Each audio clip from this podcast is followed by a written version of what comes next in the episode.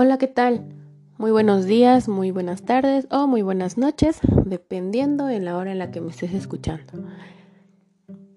Mi nombre es Belén Hernández Hernández, soy licenciada en Pedagogía y actualmente maestrante en Educación.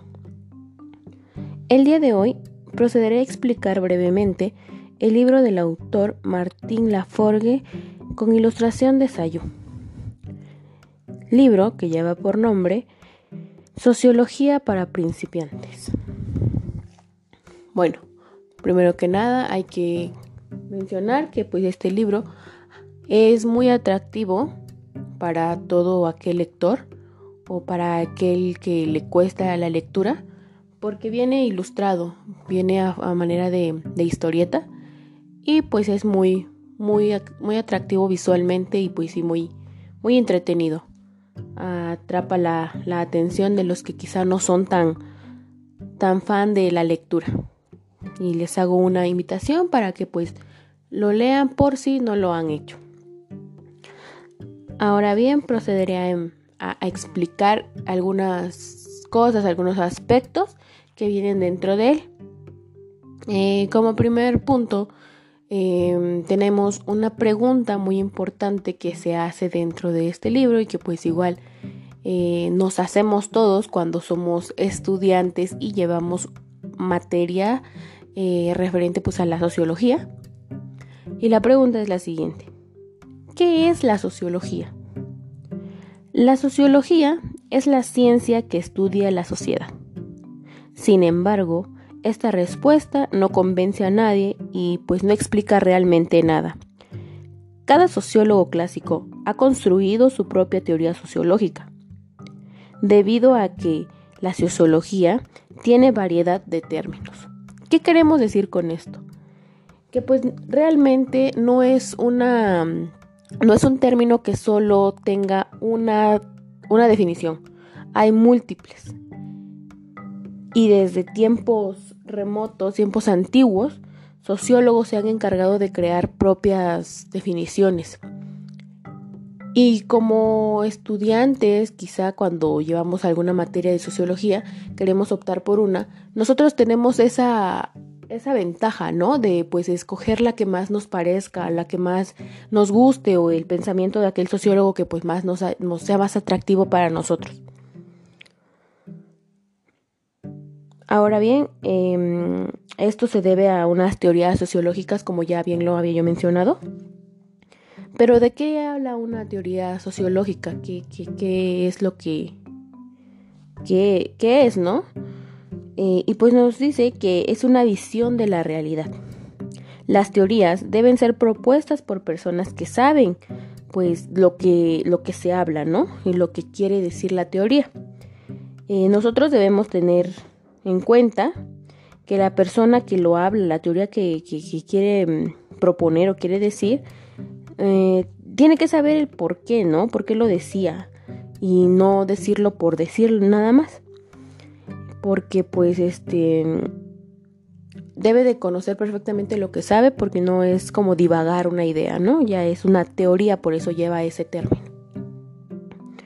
En cuanto a la ciencia política, eh, esta era de acuerdo a pensadores, científicos, eh, artistas y mismos del Renacimiento, que colocaron al hombre y no a Dios en el centro de su obra, provocando una revolución cultural. Mm, disciplina que se encargaba de estudiar la organización del gobierno, el Estado en general, del poder político. Cabe resaltar que uno de los autores que nos menciona el libro es a Maquiavelo y nos menciona que fue el primer politólogo que fue quien hubo y tuvo gran movimiento durante esta durante esta parte de la ciencia política. Ahora bien, en cuanto a la economía política, nos dice que es la segunda ciencia social en constituirse conforme se fueron dando las etapas de la economía, eh, surgen estos ritmos del desarrollo de la sociedad. bien sabemos, es bien sabido que pues la economía creció con los este con las nuevas tecnologías, con los nuevos avances, con las revoluciones que se fueron dando, ¿no? Ahora bien, eh, es cuando la revolución industrial eh, se vincula con los nuevos desarrollos tecnológicos y las fuerzas de los animales y la fuerza humana ya no, pues ya no serían tan necesarias para la, producción. ¿Qué pasa en esta en ese sentido cuando la revolución industrial llega, no? Que pues eh, las máquinas empiezan a sustituir al hombre de su trabajo Em, hay una pequeña reflexión que, que, uno mismo como humano se ha hecho, este, se ha oprimido de cierta forma por la tecnología, porque, porque pues em, no le damos el buen uso, ¿no? El buen uso a las máquinas, a las herramientas, eh, nos han facilitado el trabajo y pues qué mejor, dijo el hombre, ¿no? Para mí está súper bien, pero ya cuando cuando este, ve que pues va perdiendo el trabajo, pues fue ahí donde se preocupa. Ok, les mencionaba de aquella reflexión em, que pues se las voy a platicar muy brevemente. Em, dice que este era un jardinero que todos los días iba a, a limpiar y a podar un arbolito en una casa, ¿no? Pero pues o sea, él siempre se quejaba de que pues ese árbol principalmente tiraba muchísima basura y eso le generaba más trabajo, ¿no? Entonces eh, se lo platica a su patrón y pues el al patrón un día pues dice, no, bueno, pues si se está quejando tanto, igual y pues lo, lo, lo cortaron, ¿no? Cortaron el arbolito.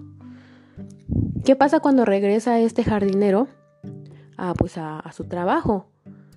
y, y, le, y le dice, pues, no, o sea, ya no tiene, ya no hay trabajo aquí porque pues él, te quejabas mucho y pues tuvimos que tumbar el árbol, ¿no? Igual y, yo me ahorro ese dinero que, que, te pago porque pues ya no está.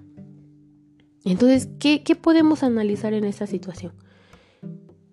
Que pues así como fue, como va la, la, la, los avances tecnológicos, pues de una vez este, este personaje opta por quitar el árbol y se ahorra dinero y pues el sujeto, el del jardinero, pues pierde el trabajo.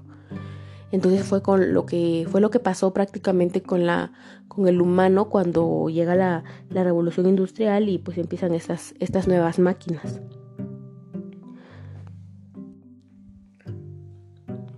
bueno, ahora este, les hablaré acerca de cuando nació la sociología y nos dice que esta siguió de la revolución industrial a la que a la revolución francesa misma que iniciaron en tiempos de grandes cambios y transformaciones.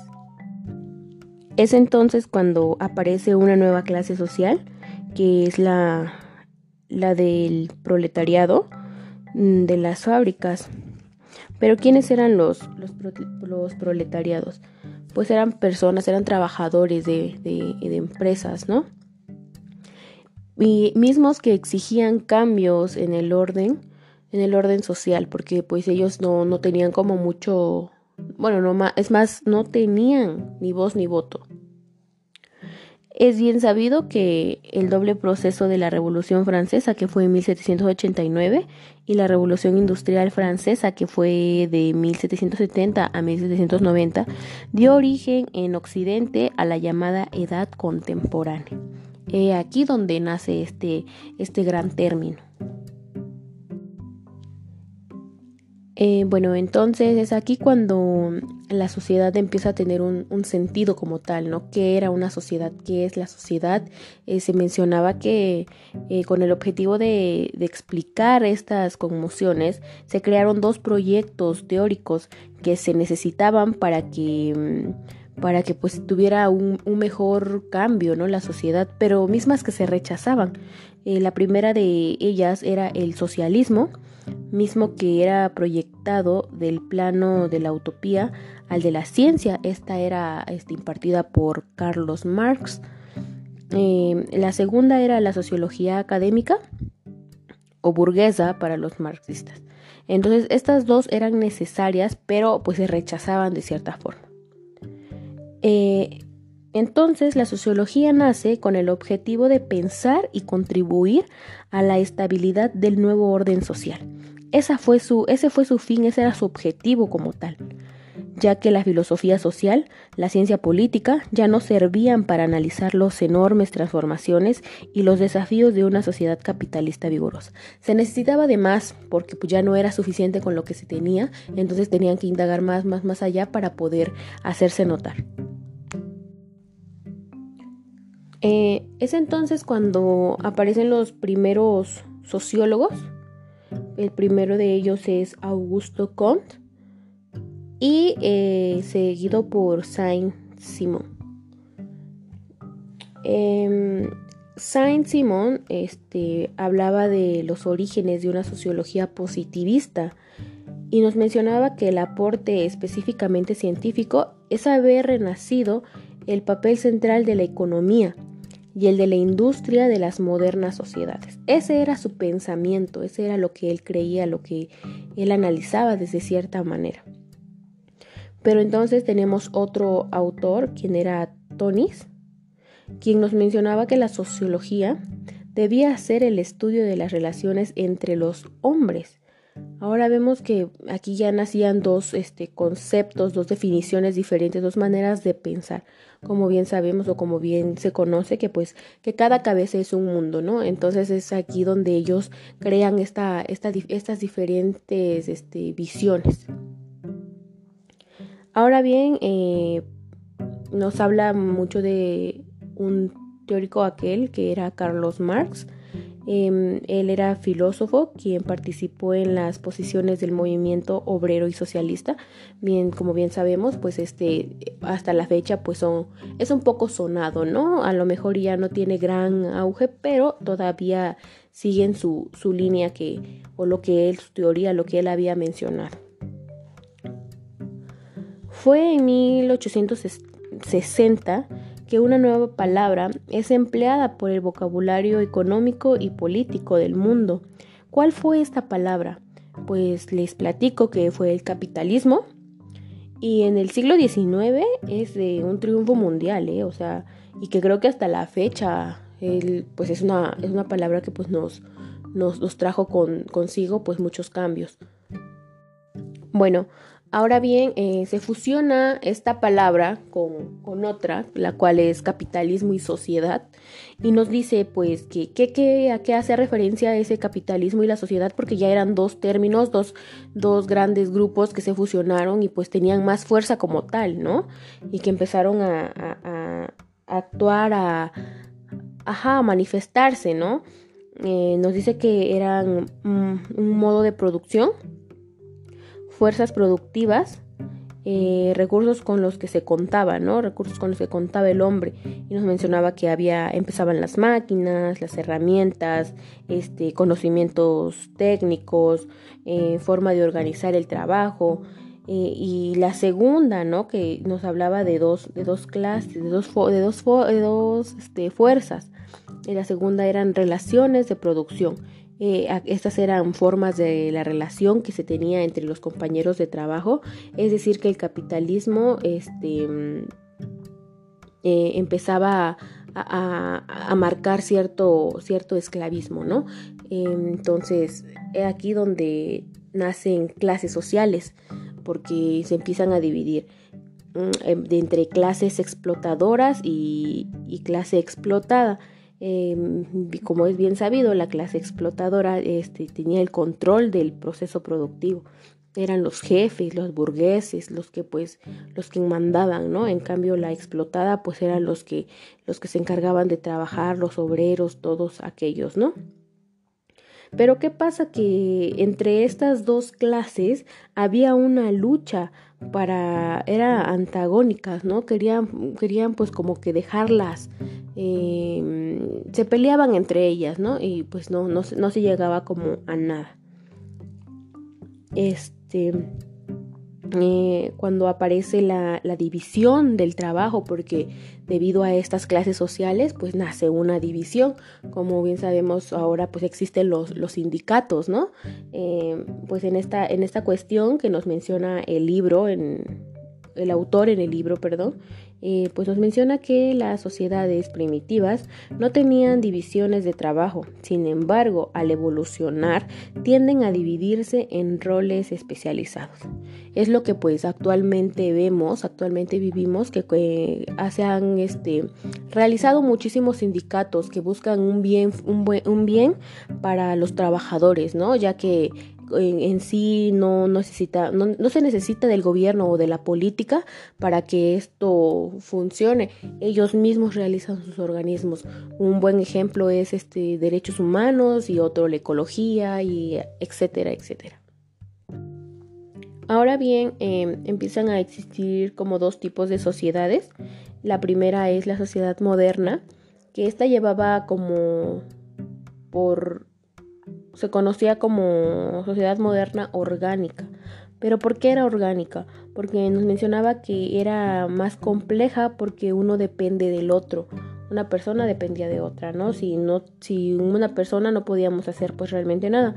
En cuanto a la sociedad primitiva, los antepasados eran mecánicas porque esta era natural. Cada quien hacía lo que le correspondía eh, ¿En qué sentido? De que, por ejemplo, ellos se dedicaban ellos mismos a la pesca, ellos mismos a la, casa, ellos mismos a, lo que tenían que hacer.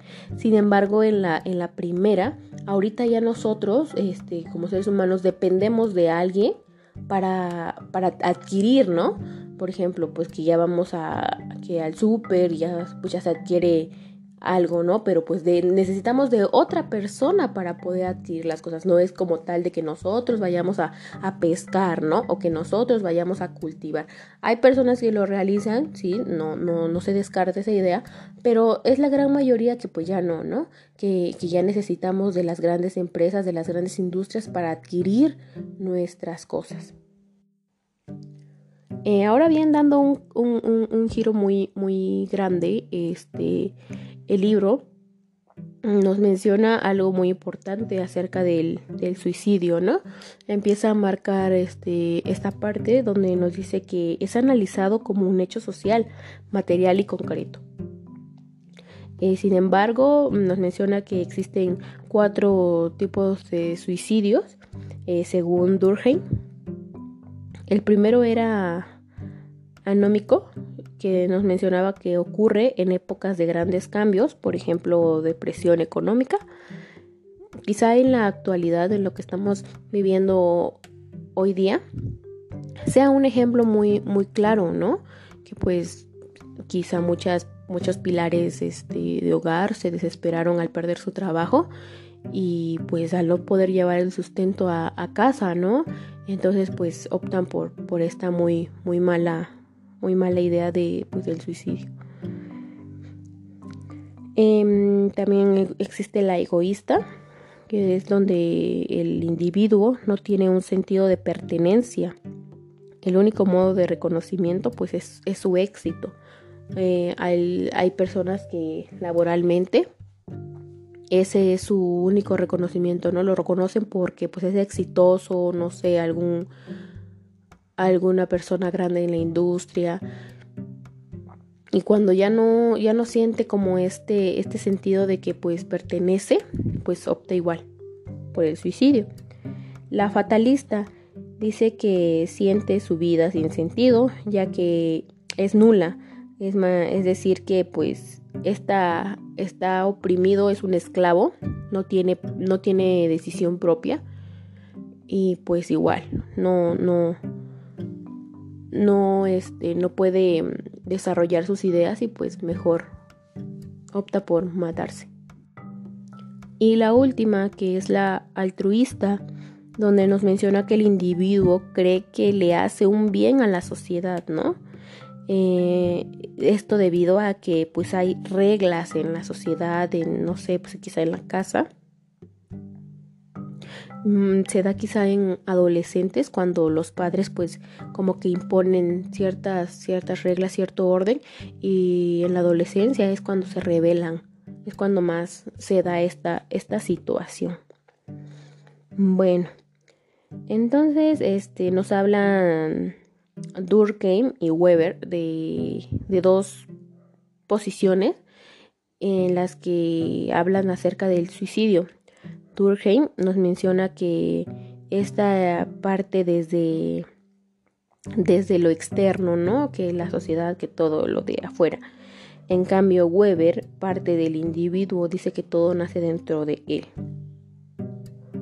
ya que Weber analiza el comportamiento individual de cada sujeto. Bueno, ya para este casi finalizar esta, esta pequeña charla, este pequeño podcast, em, nos habla acerca también de las diferencias culturales. Eh, nos menciona que conocemos eh, problemas y actuar en conciencia de los sujetos. Sin embargo, pues no, no sabemos más allá, ¿no?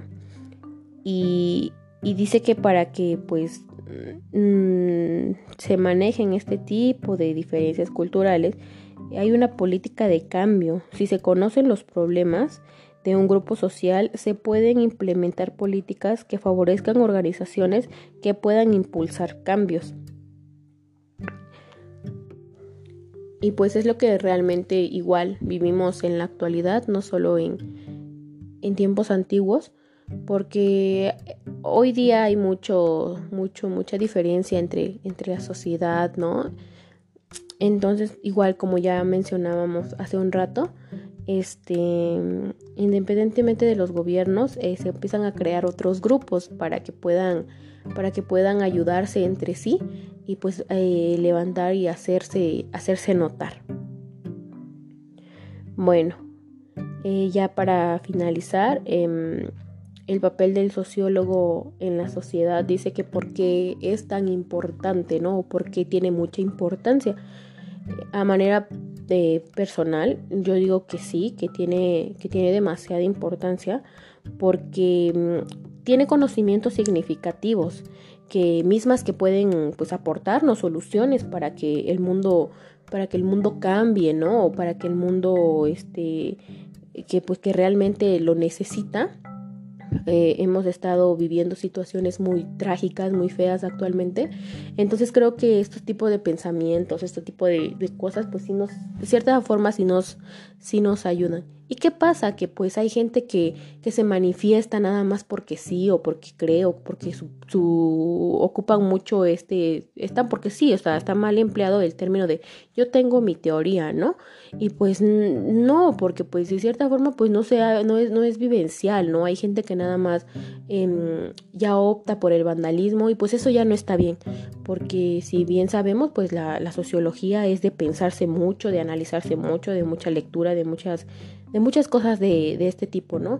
Entonces no es nada más por dar, como ya les mencionaba, para, para crear una teoría una teoría sociológica y pues hay mucha gente que se sigue, ¿no? Que sigue porque pues ve que se está manifestando, que porque cree que está bien, más, más no se sabe. Entonces sí debemos de tener muy en cuenta que, que, que, lo que se está hablando, lo que están diciendo eh, es real, ¿no?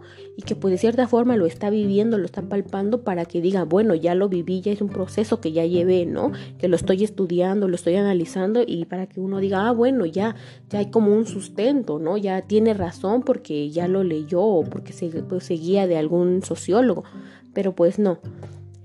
Bueno, entonces pues este me ha dado mucho gusto estar aquí platicando eh, acerca de este de este libro que pues es muy muy muy bonito y pues muy bueno la, para quienes no no están muy familiarizados con la lectura. Entonces yo sí los invito a que pues este lo visiten, lo, lo, busquen.